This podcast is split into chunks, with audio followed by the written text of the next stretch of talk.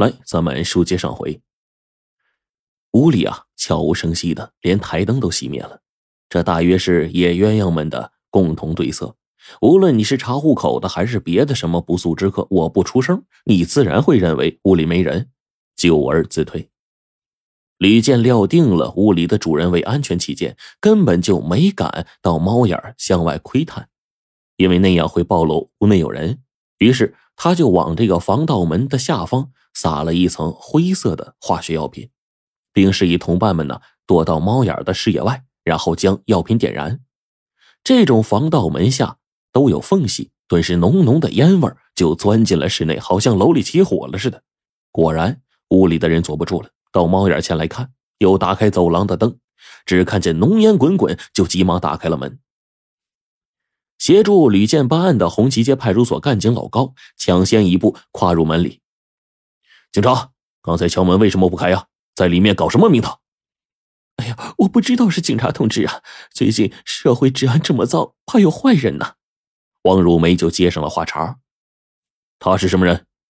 老高指着许德福问。我们我们是朋友。全县今天晚上打搜捕，抓捕一个犯罪嫌疑人。老高就问许德福：“你身份证呢？”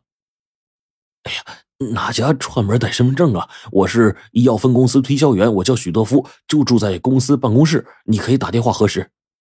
好，那你写一份自我证明。许德福麻利写下一份自我证明，说明自己身份，又说他刚认识王汝梅，今儿来认认门，顺便呢在这吃顿饭。吕健率领助手走进门去。王女士，你好像对我说过，你从来不认识一个像他这样的人呢。吕科长，我没说谎，我跟他才认识，怎么了？吕健没答话，对许德福说：“跟我们走一趟，有些事情要核实一下。”又看了看汪汝梅，你也一起去。经过突审、调查取证，案子呀，终于告破了。任何人都没想到，这两起命案都是王发的妻子刘希娟造成的。事情发生在一年前，刘希娟和马少祖是一个单位的。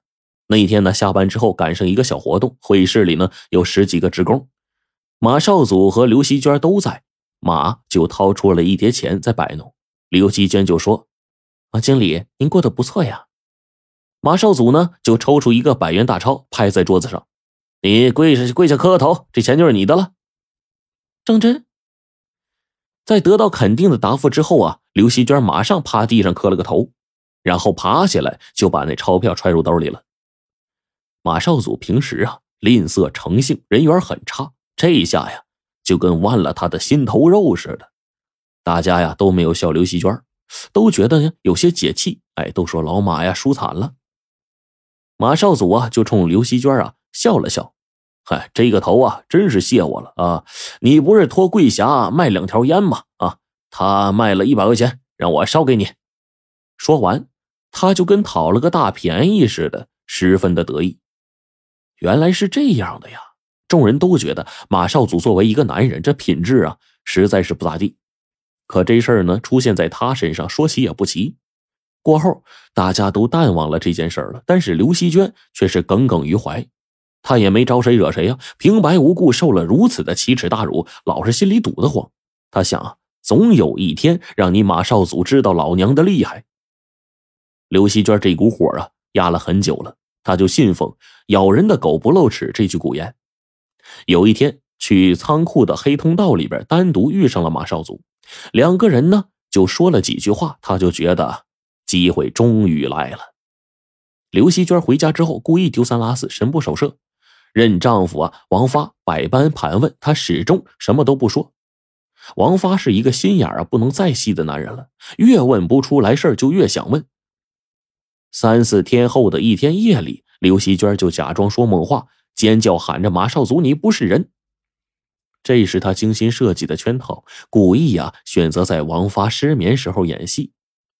王发呀正陷入妻子摆的迷魂阵之中伤脑筋呢，听了女人喊的话，顿时醋意大发，一个耳光把老婆给打醒了。刘希娟不得不如实的坦白说：“马少祖他不是人，在仓库啊撞到他了，他就搂住就摸呀。”王发气冲斗牛啊！他妈的，你怎么不告诉我呀？你，我敢告诉你吗？你这火星惹出点事儿来，俺们娘俩怎么办呢？女人又是嘤嘤的哭啊。王发沉默不语，刘希娟就深知丈夫的心态，这是她绝技报复的前兆，她一定会不动声色的叫那姓马的吃些苦头。可是，她无论如何也没想到马少祖会因此丧命，她更是没料到，就连丈夫也搭进去了。王发听了刘希娟的哭诉，便酝酿着报复马少祖的计划，决定啊，干脆就除掉他。他有一个狱友叫做许德夫，这小子挺义气的。最近又赌输了钱，背着债呢，让他除掉这姓马的。这么做呀，天衣无缝。王发呢，就请许德夫喝酒，席间是长吁短叹的。问明原因之后，许德夫是咬牙切齿啊：“王哥，我废了他。”王发就说：“你可别打不着狐狸，惹着一身骚啊，把老哥牵扯进去，我可不想再去那里边了呀。”许德夫被激着了，更来精神了。就这么定了啊，为了。安全啊！你得给我时间。王发就打了一个两万块钱的欠条，事成之后算哥哥对你的酬劳，如何？许德夫啊，就着手打探马少祖的情况。他得知马少祖曾经想甩掉老婆王汝梅呢，又爱去舞厅，他就尾随着汪啊去跳舞，用这种手段接近马家，真是再好不过了。很快，许德夫呢就把汪汝梅勾引到手了。干柴遇着烈火，汪汝梅是神魂颠倒啊！许德夫呢也做出了很投入的样子，说：“梅子，我爱你，但绝不拆散你的家庭。”汪汝梅早就是忘乎所以了，我只恨自己啊，配不上你。你只要肯娶我，我义无反顾给你当奴仆，也心甘情愿。之后，两个人十分秘密的幽会了几次。马少祖一离家，王就把许德夫叫来，锁在屋里边，方便夜里啊厮混。不容易被人发现，这正中了许德夫的下怀。他没费什么事神不知鬼不觉的配了他家钥匙。那闲着无事呢，他就把马家的香香柜柜啊搜了个底朝天啊，就这样找到了存折。许德夫搜到存折之后啊，没有急着拿走，他在等机会。行凶之日，他穿着一双特制的皮袜子进入到马家，无声无息又不留脚印他杀了马少祖之后呢，取走了存款，潜伏了几天，见没什么动静。胆子就大了，他坚信自己的计划呀天衣无缝，他和马少祖啊没有任何的瓜葛，汪汝梅呢也不会怀疑他，更不可能把他们的私情透露给警方。那么警方是靠什么破的案呢？许德夫待风平浪静之后，伺机向王发呀索取劳务费。谁想，王发冷笑着：“老夫，你胃口太大了吧？玩了女人，吞掉三万块钱。”你应当是感谢你大哥才是啊！你怎么还问我要钱呢？啊，你吃饺子也得给我喝碗粥吧？这话里话外还暗示着说，你杀人死罪是定了，我指使杀人却死不了。有胆量咱出去啊，咱就捅出去把这事儿。许德夫呢受了耍弄，气的是两眼发直啊。然而他不能和之硬斗啊，眼珠子一转，假装不满的说：“发哥这么干我心里不平衡。这样吧，你今晚帮我干一下活，带上家伙。”一般呢，这不用你上手啊，呃，这个得得利归我啊，咱们就两清了。王发果然上当了，他认为啊，许德福如果要暗算他，怎么会让他带上家伙呢？两个人如约来到了县一中的围墙后面，许德福还没等王发明白呢，就下手了。事后啊，去搜这个王发的凶器，逃之夭夭了。杀了王发，许德福就感觉啊，自己啊在这儿是待不下去了，迟早有灭顶之灾。三十六计，走为上。他还想再捞点呢，干脆啊拿上王发的欠条找刘希娟去。他给了作罢，不给就连他也干掉。这王发能打欠条，他们家肯定是有积蓄的。他的计划尚未实施呢，王汝梅呢便向他表露了怀疑之心，这让许德福吃惊不小啊。这女人怀疑上了他，对他十分的不利。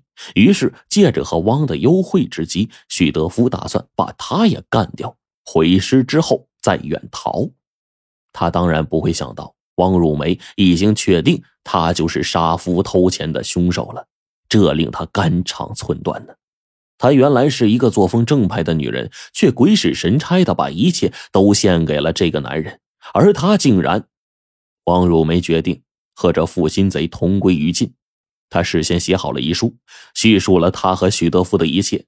这遗书以及许德夫藏在身上的王发所立的欠条，还有许德福随身携带的那把伤过两条人命的匕首，都成了铁的证据。案子告破了，局长呢，请有功人员吃饭。饭桌上啊，吕健就动不动的就走神儿。局长就问说：“你怎么打不起精神呢？是不是因为没奖金呢？”哎呀，不是，我在想啊，我破过了这么多案子，比这曲折的多了，可从来就没有遇到过是因为这么点小事闹出这么大乱子的。